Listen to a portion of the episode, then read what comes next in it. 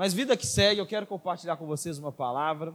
Nós estamos na nossa série Origens, onde nós estamos falando sobre família. E hoje eu quero falar um pouco para os solteiros. Na primeira semana, nós falamos sobre a submissão, submeter uns aos outros. Depois nós falamos um pouco sobre o papel da mulher. Depois falamos sobre, um pouco sobre o papel do homem. E nós tivemos alguns problemas na gravação, então nem todas as mensagens ficaram gravadas, então eu vou ter que pregar de novo outra, outra série ano que vem, né? Talvez para a gente ter isso registrado. E eu queria falar um pouco para os solteiros. Eu, eu vou repetir o que eu disse no primeiro dia. Tudo que você ouve é aplicável, irmão. Que às vezes eu, eu recebo umas perguntas assim, pastor, como que eu consigo ser um bom marido? Eu quero ser um. um o que, que a Bíblia diz que um bom marido deve ser? Tem algumas especificidades para o marido. Como que eu consigo ser uma boa esposa? Tem algumas especificidades. Mas se você for um bom cristão, automaticamente você será um bom marido. Porque tudo que você que Jesus espera que você faça para qualquer outro, Cristo também espera que você faça para o seu cônjuge, para a sua família. Isso de forma mais eficaz e mais intencional às vezes. Então, se você é meio perdidão e ainda não tem clareza, seja um bom cristão, e automaticamente você será um bom marido, uma boa esposa, um bom filho, ou seja lá o que for. Então, tudo que você ouvirá aqui nessa noite deve ser praticado durante toda a sua vida. Isso aqui é lei desde quando você encontra Cristo. Mas na sua juventude ou na sua solteirice, isso aqui deve ser intenso, isso aqui deve ser o seu foco da vida. Algumas coisas, elas permanecem durante toda a vida, mas em um período ela se torna o meu propósito de vida. Por exemplo, você provavelmente, alguns devem estar estudando, fazendo a sua faculdade, o seu doutorado, o seu pós, a sua pós-graduação. Então você está por um período estudando, é o foco da sua vida. Mas estudar não é um período isolado da sua vida. Você continua estudando para o resto da sua vida. Essas práticas de vida aqui espiritual que nós vamos falar hoje, elas são mais intensas e são o foco da vida dos solteiros, daqueles que não são casados, mas elas são para o resto da sua vida. A, a maioria dos pensadores e psicólogos né, que, que, trouxe, que colaboraram para a psicologia infantil e do adolescente vão afirmar que a fase da adolescência e a juventude, mas principalmente a infância, elas são fases transitórias, porém com uma importância em si mesmo. É muito normal que nós não valorizemos a criança ou o adolescente. Então, se você vê uma criança chorando, normalmente a gente não tem uma compaixão. Se fosse seu filho, talvez um sobrinho, né, que você é apegado, você vai lá saber por quê. Mas normalmente, se você vê uma criança chorando, você fala, é menino pirracinha, tá vendo? Menino manhoso, menino chorão. Se você vê um adulto chorando, você não tem a mesma posição, provavelmente. Entenda, meu irmão, que uma criança, ela tem os mesmos sentimentos e talvez tão complexos quanto um de um adulto. Então, quando uma criança cai no chão e você vai lá e fala assim, pulou. Não, ela não pulou.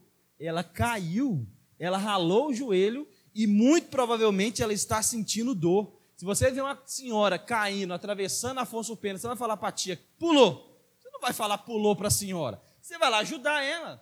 Porque o peso dela, a queda é pro, o, o, o machucar é proporcional ao peso dela e à estrutura óssea. E da criança é a mesma coisa, proporcional à sua estrutura óssea ao seu peso. Então a criança não pulou, ela machucou. Entende? Muitas das vezes nós não valorizamos o sofrimento ou a angústia do adolescente ou do jovem. Achamos que o adolescente ou o jovem é simplesmente um aborrecente. Ah, tá vendo? Está tá nessa fase, é aborrecente. É uma fase transitória, mas tem um valor em si mesmo. E nós, enquanto que nos consideramos espirituais, precisamos ter um olhar mais cauteloso para isso. Mas você tem uma criança, um adolescente na sua família, esteja atento a isso.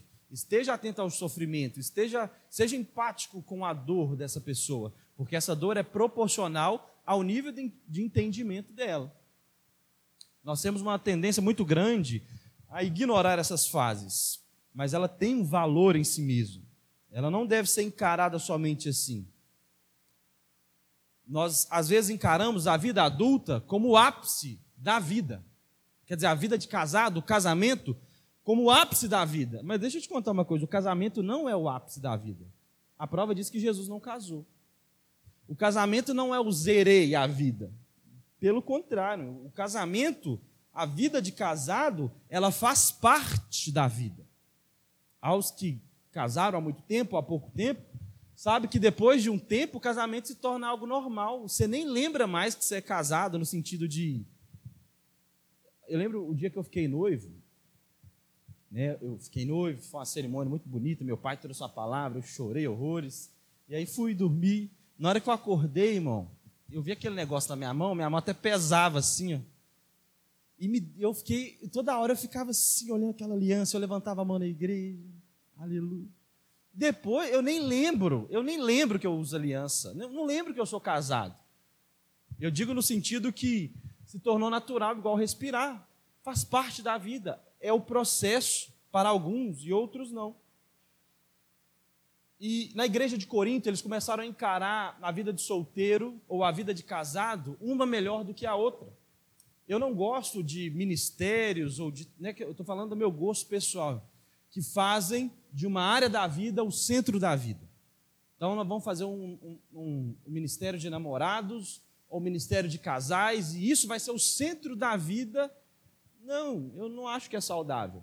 Apesar que a, o desequilíbrio da igreja fez com que aparecessem ministérios, como eu escolhi esperar, que é muito bom. Mas você percebe, se a igreja ela fosse saudável no seu ensino, não precisaria de ter um ministério exclusivo só para falar de namoro, porque eu já aprendo isso com o meu pai, eu já aprendo isso com o meu pastor, eu já aprendo isso na minha estrutura de igreja. Mas a grande maioria de nós nunca ouviu falar sobre namoro, noivado, sexualidade, vida de casado. Então nós precisamos, às vezes, de grandes muletas para nos ajudar a caminhar. Isso é uma bênção para as nossas vidas. Mas a ideia dessa série é trazer um grande equilíbrio para que todos nós falemos a mesma língua. Então, às vezes, nós encaramos o casamento como o ápice da vida. Mas aí é uma grande questão que fica para nós: será que todo mundo tem chamado para casar? Será que todos vão casar? E talvez você é solteiro e você está assim, misericórdia, eu não quero ouvir, Jesus, que eu quero casar. Mas entenda que o casamento não é o ápice da vida.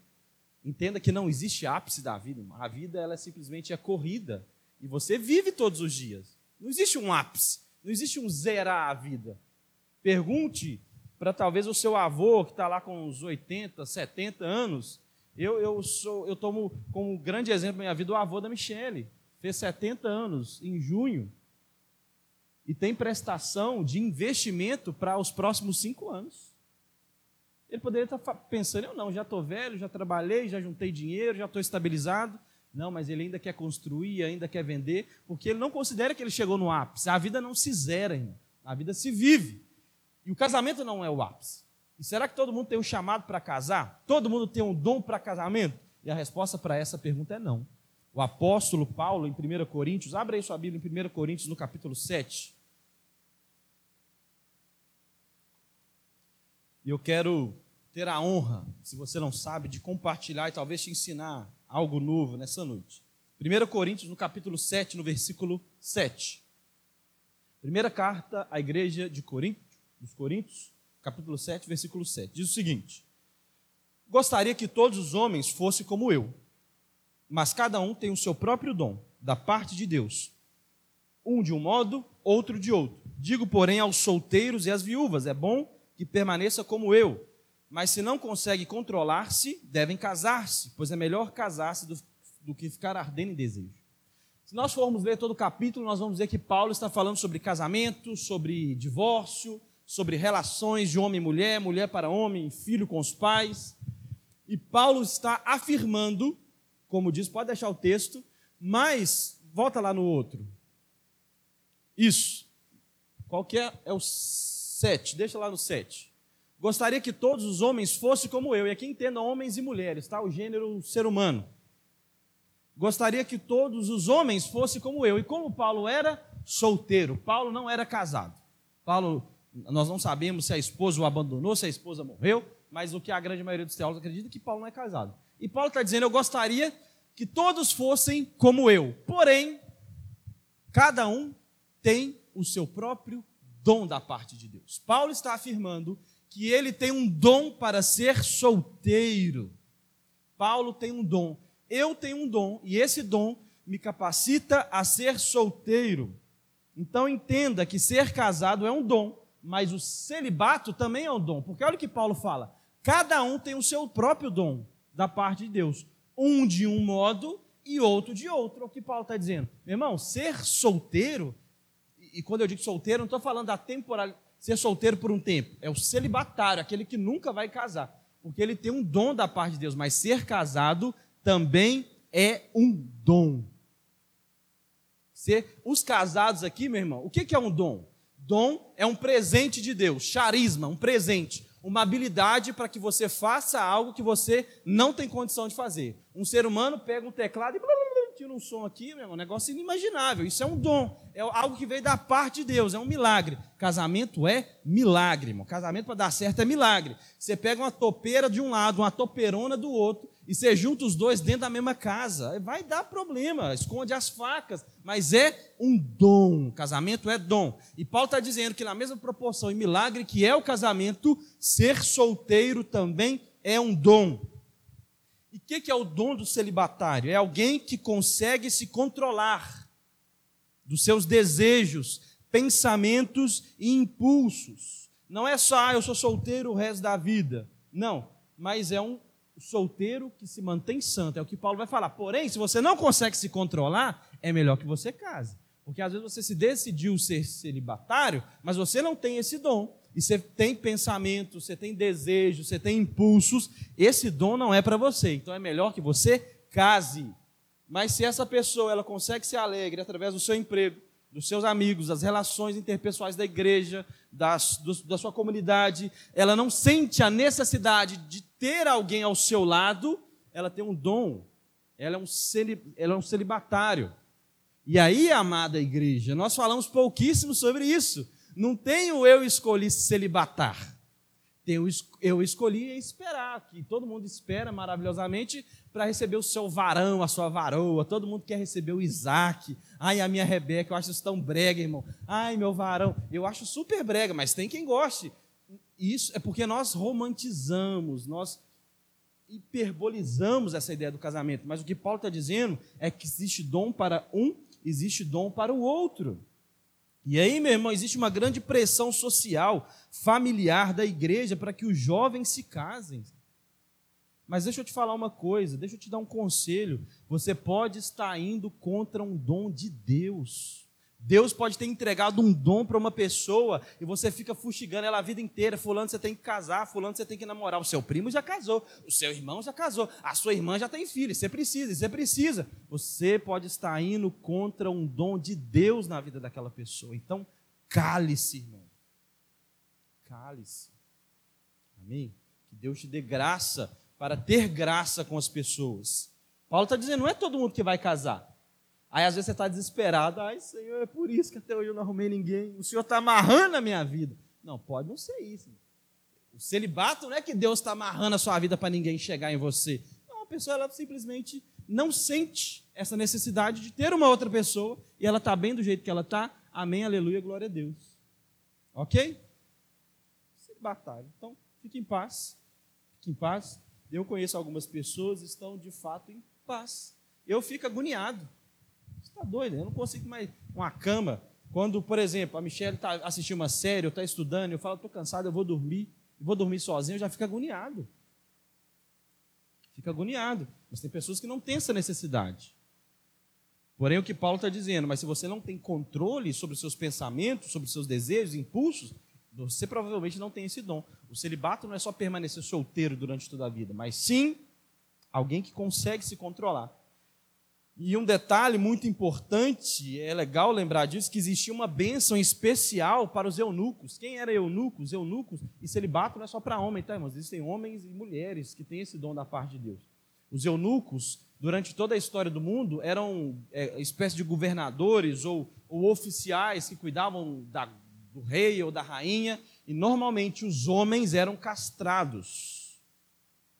E o serviço deles era inteiramente a Deus, mas isso não está na lei, não tem nada de ser castrado, de ser um eunuco, mas havia alguns eunucos que se castravam né, por livre espontânea vontade, ou porque houve algum acidente.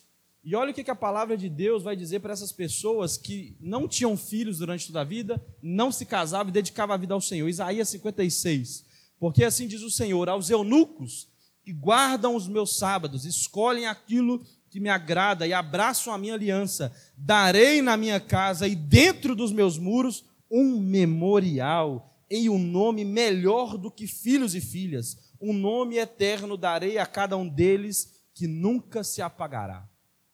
Olha isso, meu irmão, porque às vezes você olha assim para quem é celibatário, ai tadinho, nunca vai ter um filho, nunca vai ter uma esposa, nunca vai ganhar um presente de dia dos pais. Você fica tendo pena, mas ele tem um dom, irmão, ele está bem com isso. Eu espero, se ele tem um dom, ele esteja bem com isso. Mas existe uma promessa da parte de Deus, e aqui eu não estou falando de celibatário, mas eu acredito que existe um. E nós vamos falar um pouco aqui sobre isso. Existe algo da parte de Deus para aqueles que separam a sua vida, não para se dedicar a um homem ou uma mulher, mas para se dedicar ao Senhor. Então, tem alguém na sua família, passou dos 30, dos 20 e tantos, já está com 40 e não casou? Fique em paz. Você pode estar indo contra um dom de Deus. Pode ser que a pessoa seja mal resolvida, chata mesmo, mal arrumada e ninguém quer. Pode ser. Mas pode ser um dom. Ok? Então fique em paz. Tudo tem o seu tempo. Eu conheço uma pessoa que casou com 60 anos. Nunca, né, não arrumou nenhum pezinho de meia 60 anos. Vamos casar, arrumar um velhinho também, já está mais ou menos velho. Vamos casar, casou. Irmão. Então, enquanto está vivo, há esperança, em nome de Jesus.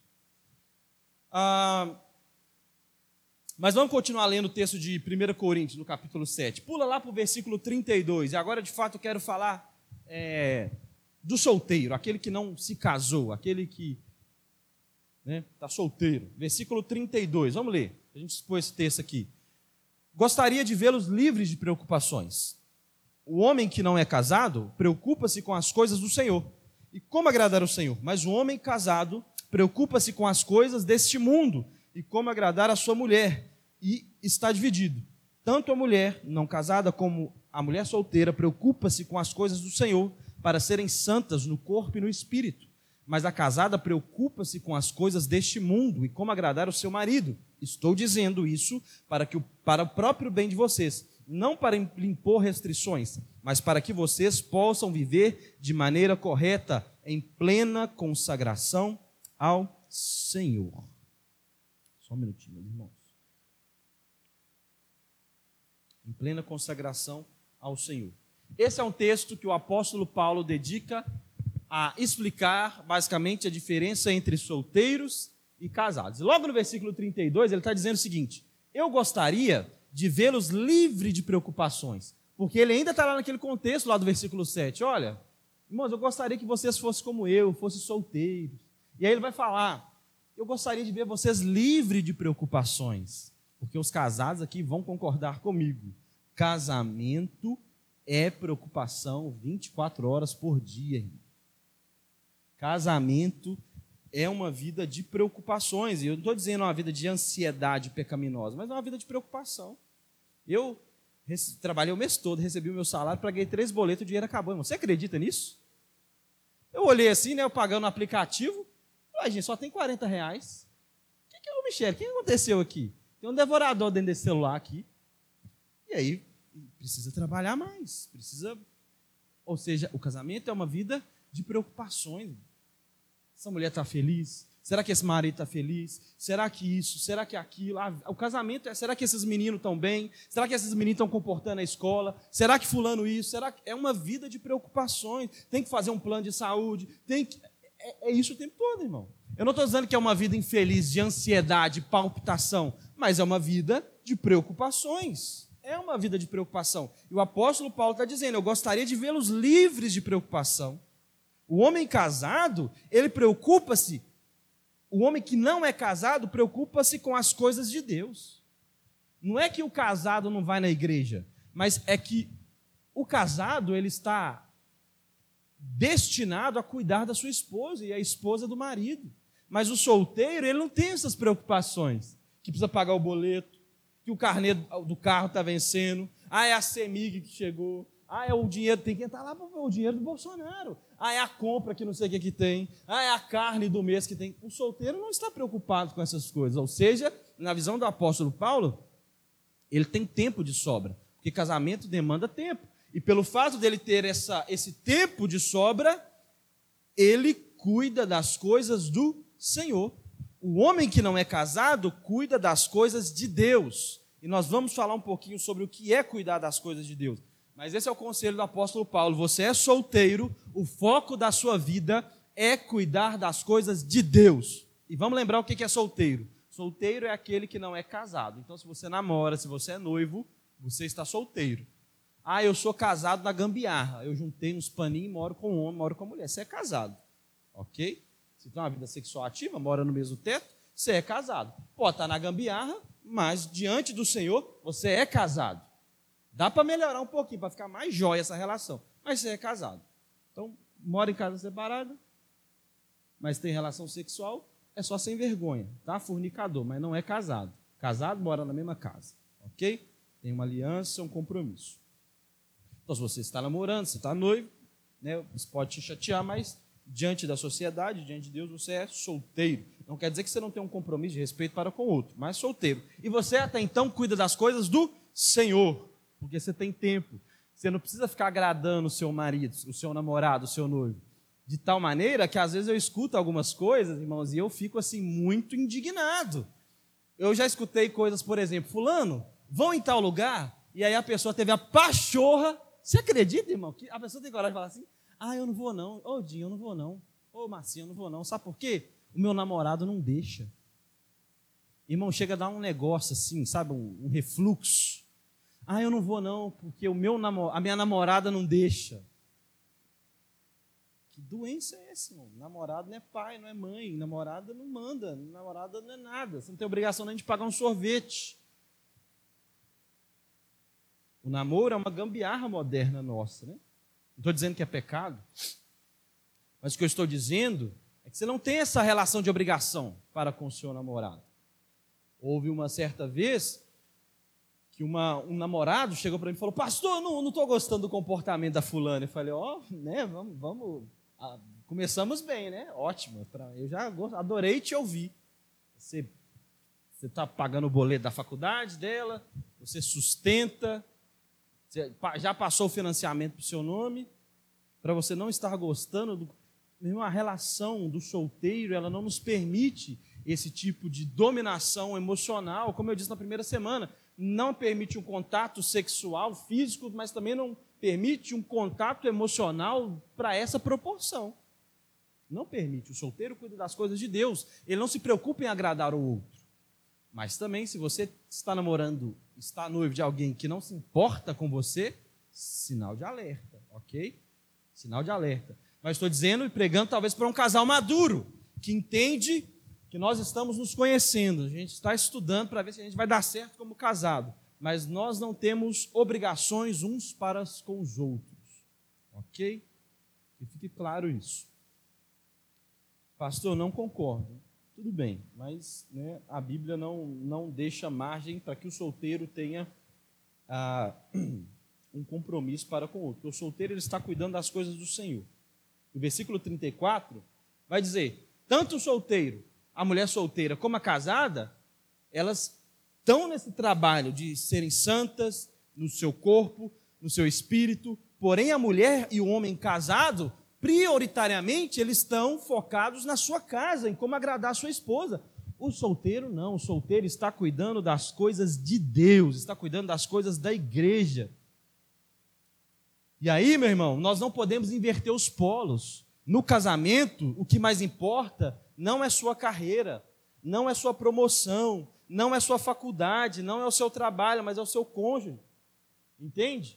Então, se o seu trabalho, se a sua faculdade, se o seu curso, a sua promoção está destruindo o seu casamento, saia desse emprego, saia dessa faculdade. Obviamente, se um trabalho, uma faculdade, uma promoção no emprego está atrapalhando o seu casamento, você está totalmente desequilibrado. Algo de errado não está certo nessa relação. Mas o que eu estou querendo dizer é que a prioridade é o outro. Mas não é assim na vida de solteiro. Não é assim na vida de solteiro. Ou seja, eu hoje faço faculdade, hoje eu trabalho e hoje eu sou pastor de uma igreja. Mas sabe o que é prioridade na minha vida? A minha esposa. se a minha faculdade, o meu trabalho ou a igreja estiverem atrapalhando o meu casamento, eu falo, irmãos, beijo, eu vou lá cuidar da minha família e depois eu volto. Faculdade, beijo, eu vou cuidar da minha casa e depois eu volto. Porque o que, que Paulo está dizendo? O casado cuida em como agradar a sua esposa, em como cuidar dela, porque é Deus te deu a filha dele, falou: cuida, que é sua. E no último dia você vai dar conta, vai prestar contas. Então, solteiro, já vai pegando aí como é que vai funcionando o seu esquema. Então, na hora de escolher bem ou largar bem, é antes do casamento. A hora de escolher é antes, não é depois. Entende? Eu contei para vocês que eu conheci uma menina. E aí eu falei, minha filha, eu, eu tenho um chamado pastoral. Eu, eu, sou crente, tá? Eu não, eu não quero ser rico, eu quero ter uma vida decente, não quero passar fome. Eu não, eu não quero ser milionário. Se acontecer, glória a Deus. Ok? Então, como é que vai ser o esquema aí? Me fala da sua vida para saber se pode dar rock nós dois. Ele falou, não, eu quero, é, eu estou fazendo um curso, eu, tô, né, eu, eu quero fazer uma especialização onde eu vou auxiliar cirurgia cardiovascular. Eu quero ganhar 4 mil por cirurgia, fazer quatro cirurgias por semana. Eu falei, beijo, fique com Deus, porque a nossa vida não combina. Eu vou ganhar 850 mais 300 no TIC e você vai ganhar 12 mil por mês. Não vai dar certo. Você entende? Você é linda, maravilhosa, um partido, mas não vai dar certo. Porque para escolher bem ou largar bem é antes do casamento, não é depois. Porque depois não é minha carreira que é importante, mas é o outro que é importante. É o outro. Eu conheço um casal, noivo, festa paga, tudo paga, irmão. Pensa, a festona. Viagem, lua de mel. No dia do casamento, uns dois dias antes do casamento, ela falou: Não quero. Não quero. Pensa, irmão. Gastou 60 mil no casamento. Quem está casando sabe por quanto que é caro, irmão. Tem um devorador nessas empresas que não, não sei o que acontece. Tudo é mil, não tem nada de 100 reais, é tudo é mil. E aí eles fracionam 500 mil, 1.500. Não tem nada, tipo assim, 250. Eu acho que é para facilitar o troco, é tudo mil, é assim. E ela, dois dias, ela falou: Não quero. Menina, você está louca, você está maluca, eu não quero. Eu, eu, eu já estava incomodada há quase um ano e, e, hoje eu vi que eu não quero. Não casou hoje, casou com um cara maravilhoso, está bem, está feliz. Escolher é antes, meu. É antes. E aí, porque o casado cuida das coisas do Senhor, o solteiro, não, o contrário, né? O casado cuida das coisas da sua família, o solteiro das coisas do Senhor. E eu já, já vi muito casado reclamando que o cônjuge só vive na igreja. Está errado. Essa mulher só vive na igreja. Esse homem só vive na igreja. Quantos pastores que eu conheci que a esposa não vinha mais da igreja, porque o pastor só vivia na igreja. E o casamento dele estava pascucuia, porque ele não tinha tempo. Eu tenho gente da minha família assim.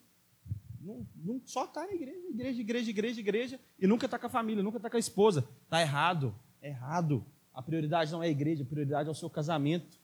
Quer dizer que eu nunca vou na igreja só para agradar minha esposa? Irmão, isso é, isso é inteligente. Você sabe do que nós estamos conversando. Ok? O casado está cuidando da sua família, o solteiro das coisas do Senhor. E eu também já vi muito solteiro preguiçoso que nunca está no trabalho da igreja.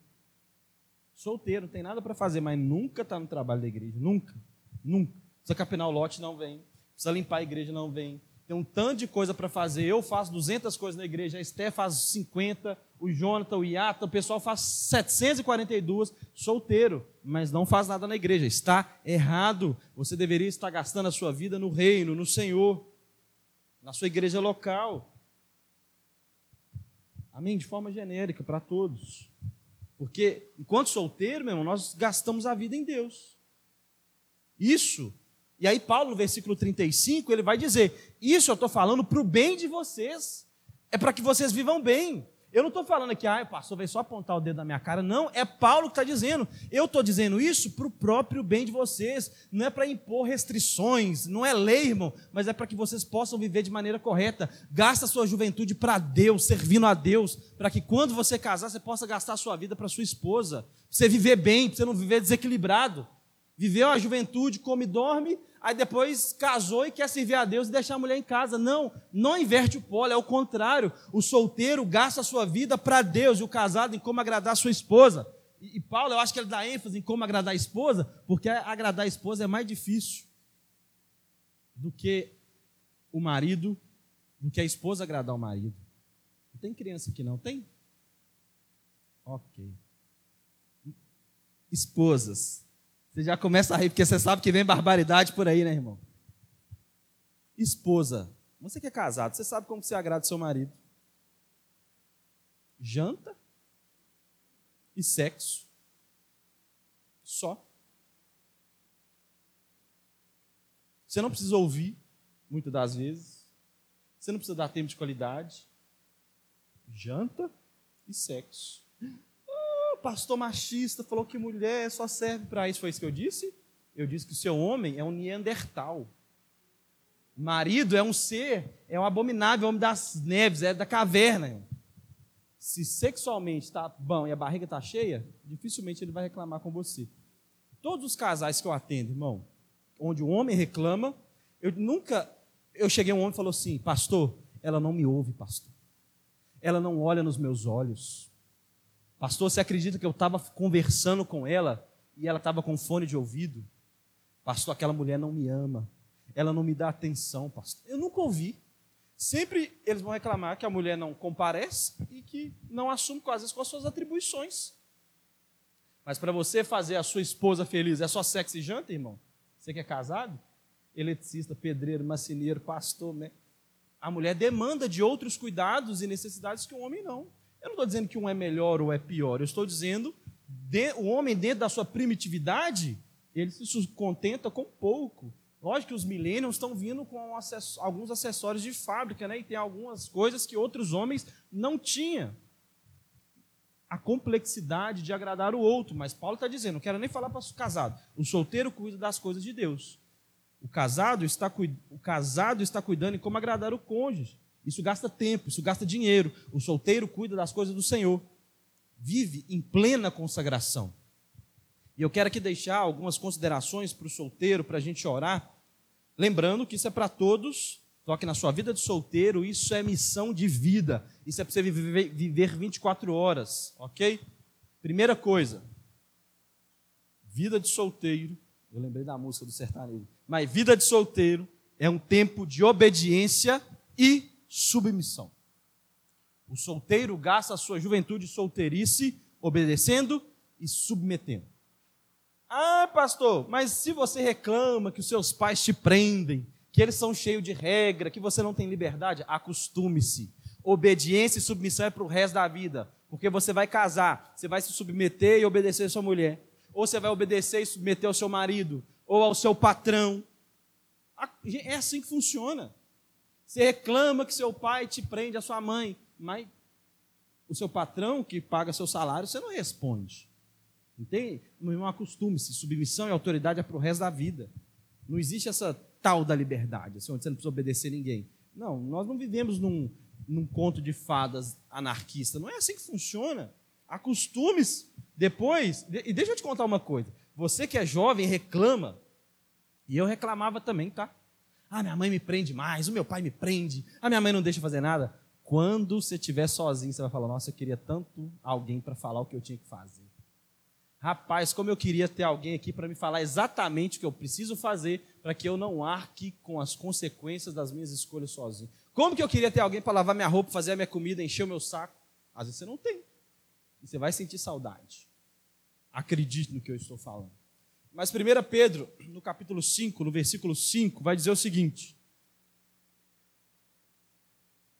Da mesma forma, jovens, sujeitem-se aos mais velhos Sejam todos humildes, um para com os outros, porque Deus se opõe aos orgulhosos, mas concede graça aos humildes. Portanto, humilhe-se debaixo da poderosa mão de Deus, para que ele os exalte no tempo devido. O que, que Paulo está falando? Seja humilde, sujeitem-se aos mais velhos. Nós já aprendemos o que é sujeição. Sujeição é servir, é ouvir, é estar debaixo. De forma contrária, Deus resistirá e se oporá a você. Sujeitem-se aos mais velhos, jovens. Sejam todos humildes uns para com os outros, porque Deus se opõe aos orgulhosos. Olha isso. A teologia da hipergraça diz que tudo é lindo e que Deus te ama o tempo todo e que tudo te vai bem e que é graça, graça, graça, graça. Olha o que a palavra de Deus está dizendo. Se você não for humilde, Deus está te rejeitando. Deus se opõe ao orgulhoso. Deus não é, meu irmão, a Ana Maria Braga lá, ó, não é o Louro José fofinho que só faz docinho. Esqueça disso. Se você não for humilde, Deus está te resistindo. E a juventude é um tempo de muito ímpeto. De forma contrária, Deus resistirá, se oporá a você. Olha o que o texto diz: Deus dá graça ao humilde, mas se opõe aos orgulhosos. Se você é orgulhoso, Deus está contra você. Tudo na sua vida vai dar errado, porque Deus está fazendo força contra a sua vida. Misericórdia, eu prefiro a hipergraça, que diz que tudo vai ficar bem. Tudo vai ficar bem, mas a palavra de Deus está dizendo: se você for orgulhoso, Deus. Ah, não, pastor, será que no original não está querendo dizer? Não, mesmo, é claro, é como a luz do dia. Deus se opõe ao orgulhoso. Deus está torcendo contra a sua vida se você é orgulhoso. Deus está freando a sua vida ao contrário. Deus se opõe. Você está percebendo isso? Sabe o que é se opor? Você está fazendo força para cá e alguém está se opondo. Imagina, não sou eu, é Deus. Se você é orgulhoso, as coisas darão errado. Efésios, no capítulo 6, versículo 1, vai dizer: Filhos, obedeçam aos seus pais no Senhor, pois isso é justo. Honra teu pai, honra a tua mãe. Esse é o primeiro mandamento com promessa, para que tudo te corra bem e tenha longa vida sobre a terra. Solteirice e juventude é um tempo de obediência e submissão. Percebe? Outra condição: se você obedece, você honra, tudo te vai bem. Então, se eu não honro, se eu não obedeço, a coisa vai desandar, irmão. Vai desandar, essa matemática fecha. Depois que você casar, apenas honre os seus pais. Você não deve obediência, mas honre e obedeça enquanto é solteiro o tempo todo. A obediência, olha o que, que o texto diz: Filhos, obedeçam os vossos pais no Senhor. O que, que isso quer dizer? Não é obedecer o pai que merece. Não sei nem se existe isso, né? Pai que merece obedecer. Não existe. Mas às vezes seu pai é um alcoólatra, seu pai bate, seu pai é agressivo, seu pai não é obediente à palavra, seu pai é um, um traste de ser humano. Mas a palavra está dizendo: você não vai obedecer por ele, você vai obedecer no Senhor. O tempo todo no Senhor. Porque se você faz isso, você está obedecendo o próprio Deus. Se você se levanta contra uma autoridade, você está se levantando contra o próprio Deus. Eu sei, meu irmão, que existem contextos de famílias extremamente abusivas de pessoas que nós acompanhamos, coisa absurda. Dá vontade de alugar um apartamento e tirar a pessoa daquele demônio que chama de pai ou mãe. Coisas absurdas que os irmãos não têm noção. Mas a palavra de Deus é: obedeça e honre. A obediência é pelo Senhor. Acostume-se com a obediência. Por isso é para o resto das nossas vidas, em todas as instâncias. E a, a desobediência e a rebeldia é um pecado gravíssimo. 1 Samuel, no capítulo 15, no versículo 23, vai dizer: Pois a rebeldia é como um pecado de feitiçaria, e a arrogância como um mal de idolatria. Olha isso, irmão. E por que que Pedro, e por que que Paulo está dizendo para o jovem: submeta-se aos mais velhos? Por que que Paulo e Pedro está dizendo aqui para os solteiros: sejam obedientes aos vossos pais? Será que é por acaso? Por que, que ele não falou isso para os casados? Porque naturalmente o jovem, o adolescente é rebelde. Qualquer pessoa que estuda o comportamento humano vai te confirmar que naturalmente o adolescente é rebelde. Você não precisa ensinar ele. Você precisa ensinar a criança a fazer pirraça, sim ou não? Não precisa. Um belo dia ela descobre que pirraça é um trem que funciona. Em algumas famílias. Ela simplesmente vai esfregar o pé. Ela simplesmente vai esticar a barriguinha para frente e vai chorar o adolescente, você não precisa ensinar ele a ser rebelde. É natural. E é por isso que o apóstolo Paulo está dizendo: jovens, filhos, obedeçam os vossos pais, não sejam desobedientes, honrem, porque a sua natureza é essa, mas você precisa lutar contra. Por que, que Paulo fala para o marido: marido, ame a sua esposa? Porque não é natural do homem amar, então você precisa fazer força. Por que, que ele está falando, mulher, se submeta ao seu marido? Porque é natural que essa mulher vai querer dominar esse camarada. Paulo, nas... Paulo era malaco, irmão. Paulo era muito malaquista. Paulo sabia do que ele estava falando. E ele indica e dá a receita certa. Naturalmente, o jovem ou adolescente será rebelde, mas a Bíblia diz para você puxar o freio das suas emoções, dos seus ímpetos. Suas emoções existem para te servir e não para controlar a sua vida. Então você que está aqui jovem e adolescente, que sua mãe começa a falar na sua cabeça, e aquilo vai fritando, e você olha para sua mãe e você vê ela pegando fogo, e aquilo te dá prazer. E nesse momento ninguém fala, ai pastor, misericórdia, eu nunca pensei isso hoje. Eu sei. É natural. E é natural que você odeie os seus pais por uma fase. Você sabe, é natural. Da fase da adolescência, o adolescente começa a odiar o pai e a mãe. Não, fisiologicamente, do comportamento humano é normal. Não é o demônio que está na vida do adolescente, não. Normal. O cérebro dele só, é só isso. É um cachorro doido, só responde. Mas você tem o Espírito Santo e a palavra de Deus. E a palavra de Deus está dizendo: opa, calma. Você não precisa ser igual um bicho e dar vazão a todos os seus instintos, da sua fisiologia e da sua evolução. Não é assim. Se submeta, puxe o freio das suas emoções, obedeça os seus pais. Eu sei que vai dar vontade de não obedecer, de chutar o pau, mas não faça isso. Obedeça, porque se você não obedecer, o caldo vai entornar na sua vida. Segunda coisa, vida de solteiro, juventude é um tempo de alegria, é um tempo de ser irresponsável com responsabilidade. Esse é o melhor conselho que você vai ouvir na sua vida. Eclesiastes, no capítulo 11, no versículo 9, vai dizer: Alegre-se, jovem, na sua mocidade, seja feliz com seu coração, nos dias da sua juventude, siga por onde o seu coração mandar, até onde a sua vista alcançar, mas saiba que todas essas coisas Deus trará julgamento. Juventude e adolescência o seu propósito de Escute isso, jovem adolescente solteiro, que não, você, Brasil, que não tem um passarinho para dar água, me escute o seu propósito de vida. O seu propósito de vida é ser alegre. Nenhum, uh, que legal. Então vai ser triste então. A palavra está dizendo: alegre-se, jovem, na sua mocidade, seja feliz no seu coração, nos dias da sua juventude, siga onde seu coração manda. Olha que lindo isso, até onde a sua vista alcançar. O propósito de vida do solteiro é ser alegre, seja feliz todos os dias da sua juventude. Seja feliz, seja alegre, dá risada até a barriga doer, isso. Para que serve a adolescência? É só para você rir de meme. É isso só que serve a adolescência. Não tem nenhum outro sentido e motivo para você ter adolescência. Deus inventou a adolescência só para você rir de meme. Só isso. E comer seis esganadão e não engordar. É isso que serve a adolescência. Não serve para mais nada. Brincadeira, mas em, em suma, alegre-se. E aqui eu quero falar para você que é pai de adolescente, ou para você que vai ter um filho adolescente um dia Muitos pais de adolescentes me chamam, da igreja inclusive, e reclamam: Pastor, esse menino não quer nada da vida. E a gente era para querer.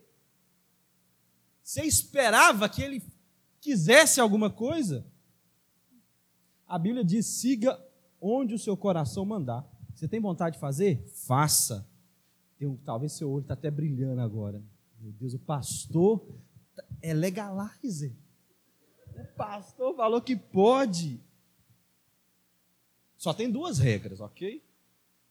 Seus pais precisam ter de seus pais precisam estar de acordo e você não pode pecar. De resto, irmão, você pode fazer tudo, você só não pode pecar. Faça de tudo, só não peque. Mas se você mora sozinho e paga suas contas, aí seu pai não precisa ter nem de acordo, só, só não pode pecar. Mas qual que é o conselho de Salomão para nós? Seja feliz. Seu coração tem vontade, vai lá e faça. Se você. É, é, é isso, meu irmão. Não, Tá, não, não tem outro conselho, não tem outro propósito. Seja feliz, se alegre com o seu coração todos os dias da sua juventude. Todos os dias da sua juventude. E aqui uma dica para os pais: pais, deixe que seus filhos sejam adolescentes irresponsáveis mesmo. Adolescente só não só serve, mas adolescente ele nasceu, ele cresceu e chegou naquela fase para ser irresponsável e ele precisa ser irresponsável. Se você, pai, priva o seu filho de viver a fase no momento que ele deveria viver, ele vai viver ela depois. Deve ver aqueles homens de 40 anos, bobo, porque não viveu a adolescência. Agora ele quer usar o bonezinho de lado, ele quer ter namoradinha, ele quer ser descolado. Você tem 40 anos, meu filho. Já era para você ter uma esposa, já era para você ter uma casa, mas ele quer ser adolescente, ele quer ser como dorme, ele quer, quer, quer ter contatinho na igreja brega. Mulher de 50 anos que acha que é menininha, que trem esquisito. Ela veste 40, mas quer usar o short 36, não dá, irmão. Você já passou, você não é adolescente. E muitas das vezes os pais que produzem isso não deixam a criança ser criança.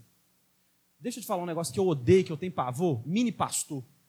Menino, criança, com terno, gravata, pregando. Eu tenho ogiriza, me dá agonia.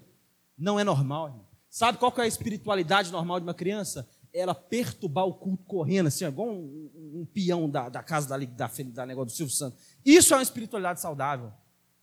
Não é normal criança prega. Deus pode ferir o coração do pequeno para impulsionar uma geração, mas não é normal.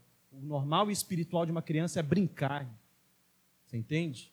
E se o pai não deixa essa criança ser criança, essa conta vai chegar lá na frente. Se o pai não deixa o adolescente ser adolescente, essa conta vai chegar lá na frente. Ele vai querer ser irresponsável lá na frente. Aí chega na época de faculdade, ter um emprego, ele quer ser adolescente, ou ele quer ser criança, porque ele não foi lá atrás. A conta chega. Então, pai, deixa o seu filho ser irresponsável. Quem ensina e incute responsabilidade aos filhos não são os próprios filhos, mas vem, são os pais. Responsabilidade não vem de fábrica. Quem gera responsabilidade nos filhos são os pais. Então, quando alguém me chama e fala assim, pastor, esse menino não quer saber de nada. Exatamente, ele, ele é super normal. E agora, porque esse item não vem de fábrica, pai, você vai ensiná-lo sobre responsabilidade. É assim que funciona. Não espere que seu filho seja irresponsável, porque a adolescência só serve para rir e se alegrar.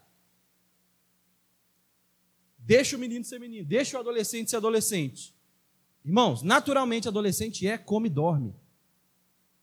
Esse menino não quer saber de nada, esse menino não quer estudar, esse menino não quer trabalhar. Não era para ser diferente. Deixa eu te falar, não era para. Conversa com qualquer médico. Vai lá no meu, tem um médico da família. Esse menino, ele só come, dorme, quer jogar. Não era para ser diferente. Quem, já ouviu aquela expressão, quem estraga filho é avó e vô? Mas na verdade o menino, a avó, ela só dá o, o recheio do estrago. Ok? Porque quem estraga é pai e mãe. Michelle, psicóloga, pode conversar com ela. Quando ela atende alguém, um adolescente, e aí o menino, o adolescente fala, fala, fala. Aí depois você conhece a mãe. Fala, ah, descobri quem estragou. Perfeito. Deixe que a pessoa viva as suas fases, vai estar tudo certo, porque quem gera responsabilidade é os pais. Ok, amado? Então, o que a palavra de Deus está dizendo? Faça o que o seu coração mandar. Aproveite a vida, meu irmão. Coma muito. Coma muito. Beba muito. Só não peque. Beba muito. O olho do irmão brilhou, né? Sei que o pastor está falando. Você é crente. E a palavra de Deus vai completar. Ela vai completar esse texto. Seja irresponsável, porém com responsabilidade, porque de tudo Deus vai te cobrar. Você quer usar? Eu quero usar meu iPhone 11 sem película. Você quer usar? Você quer ser irresponsável? Pode usar, irmão, não tem problema nenhum. Eu quero tomar manga com leite, que eu sou jovem. Pode tomar, irmão, sem problema. Você quer ser irresponsável? A sua juventude te permite. Faça isso. Seja irresponsável. Sabe o que eu fazia, meu, quando eu, eu era. Eu, podia fazer isso. Eu, né, eu saía, ia para uma festa quinta-feira com os meus amigos. Eu estava crente Raimundo, ok? Então não pego o exemplo todo. Mas a juventude permitia. Então ia para uma festa quinta-feira, de lá ia para casa de um amigo. E aí ia trabalhar da casa do amigo. Sexta-feira eu ia para uma outra festa à noite. Ficava na festa até sete horas da manhã. Saía da festa sete horas da manhã, pegava o serviço oito horas. Totalmente irresponsável, três dias sem dormir, mas com responsabilidade, porque sábado eu trabalhava oito horas da manhã. Você está entendendo? A sua juventude te permite algumas coisas, então faça, aproveite, se alegre, mas lembre-se, Deus vai te cobrar de tudo que você fizer. Ah, então o pastor é legalize, ele falou que pode fazer tudo. Você pode fazer tudo, se seu pai estiver de acordo. E se não for pecado, faça. Mas lembre-se que Deus vai te cobrar dos dias de força, dos dias de vitalidade que Ele te deu. O que você fez com a sua força? O que você fez com a sua vitalidade? Porque o texto vai dizer: jovem, lembre-se do dia do teu Criador nos dias da sua mocidade, porque vai chegar um dia que a conta irá chegar. E o que você fez com isso?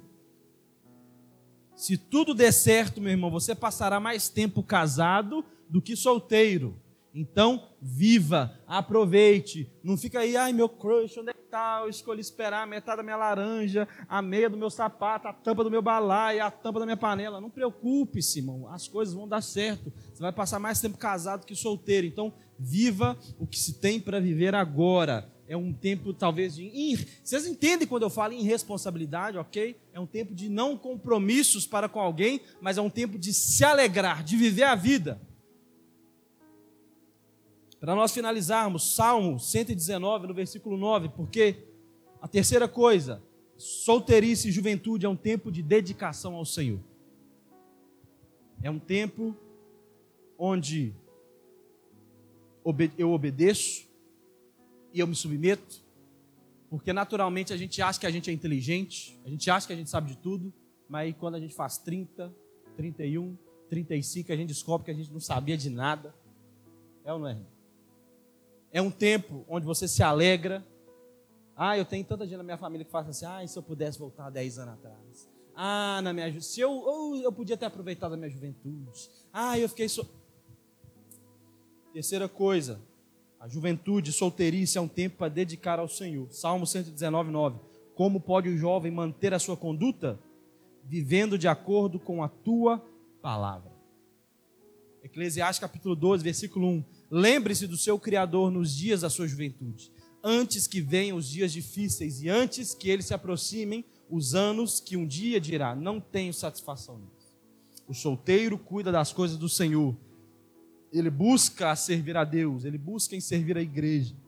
Então, meu irmão, se envolva na igreja se você é solteiro, se voluntarie nos trabalhos da igreja, produza algo, vá para um seminário teológico, vá para um seminário, uma escola de missões, vá pregar o evangelho, meu irmão obedeça a Deus. O solteiro, é, ele tem que ser uma barata de igreja. Eu gosto de ouvir o testemunho do John, John Piper. John Piper não, outro reformado bravo, Paul Washer. Ele fala que ele gastou a juventude dele inteira nos Alpes. E ele veio para o Peru e outros países da América pregando o Evangelho. Ele gastou a juventude dele inteira pregando o Evangelho pregando o Evangelho, pregando o Evangelho, pregando o Evangelho, servindo na igreja, servindo nas comunidades, gastou a juventude inteira. Agora ele mais velho, pastoreia, escreve seus livros, cuida da sua família, mas gaste a sua juventude, meu irmão, o seu coração a Deus eu amo e isso arde meu coração quando um jovem adolescente fala assim, pastor, eu estou indo para o seminário, eu estou indo para uma base missionária, eu estou vendendo esse chocolate aqui porque eu vou fazer um curso lá na base missionária e eu vou para o outro lado do mundo. Eu falo, isso, porque o solteiro cuida das coisas de Deus, é isso, irmão. Tem que vir seis horas para a igreja, sair meia-noite, porque o solteiro cuida das coisas de Deus. Lembre-se, você se alegra, você é alguém que está vivendo a fase da irresponsabilidade, mas Deus vai te cobrar o que você fez da sua juventude, porque o solteiro cuida das coisas de Deus. Obedeça a Deus, meu. Obedeça a Deus. Talvez nós passamos dessa fase da quarentena de latência, onde muitos de nós ficamos angustiados e não conseguimos produzir e não conseguimos sair mas talvez essa é a hora de sair. E você gastar a sua juventude fazendo o que a quarentena tem nos proporcionado. Então existe uma série de seminários teológicos online. Existe uma série de treinamentos. Eu posso indicar 400 horas de teologia de graça. Você estudar dia e noite. Durante essa quarentena, até vir outras, se, se acontecer. Mas gaste a sua juventude para Deus, estudando, se graduando no Senhor. O solteiro cuida das coisas de Deus. E o casado cuida em como agradar a sua esposa. Salmo 119, versículo 10. Eu te busco. É aquele texto ainda que está falando como que o solteiro vai manter a sua pureza, buscando a Deus de todo o coração. Não permitas que eu me desvie dos teus mandamentos. Guardei no coração a tua palavra para não pecar contra ti. Bendito seja o Senhor Ensina-me os teus decretos, como os lábios, repito todas as leis que promulgastes. Regozijo-me em seguir os teus testemunhos, como que me regozijas com grandes riquezas. Meditarei nos teus preceitos e darei atenção a tuas veredas. Tenho prazer nos teus decretos, não me esqueço da tua palavra. Olha qual que é o conselho do salmista para o jovem como você vai manter a sua pureza, a sua santidade, se dedicando a Deus, pedindo graça a Deus, com seus lábios, repetindo a palavra de Deus, orando, pedindo graça, é, é, tendo no seu coração os decretos, porque a juventude é um tempo de consagração a Deus. É um tempo de consagração a Deus. Juventude, é um tempo onde eu me submeto e onde eu obedeço.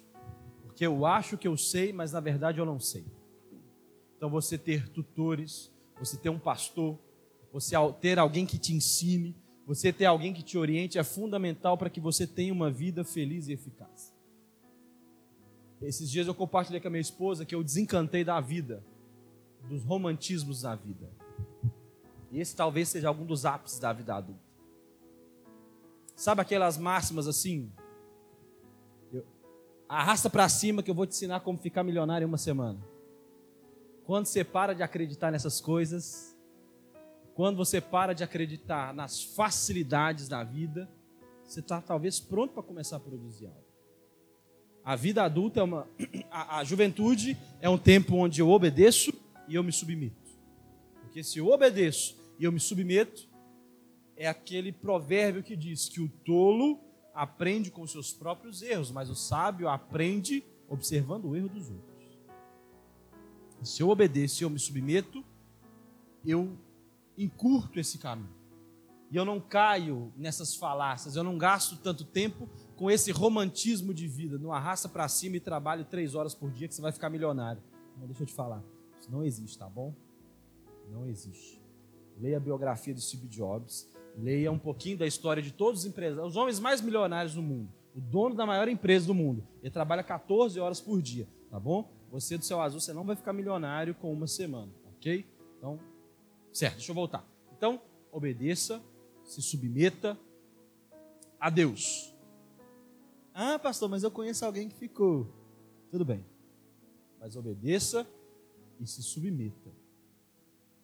Segunda coisa, a juventude é um tempo de se alegrar. Gaste a sua juventude se alegrando, se divertindo, fazendo o que a vida de casado não te deixará tempo para fazer, fazendo o que as responsabilidades de ser um pai, de ser uma mãe, de ser uma esposa não te permitem fazer. Você que é casado sabe, talvez, ah, vamos marcar uma resenha, vamos marcar isso, você não pode, porque você tem um almoço de família e se não for, sua sogra vai ficar demasiadamente chateada.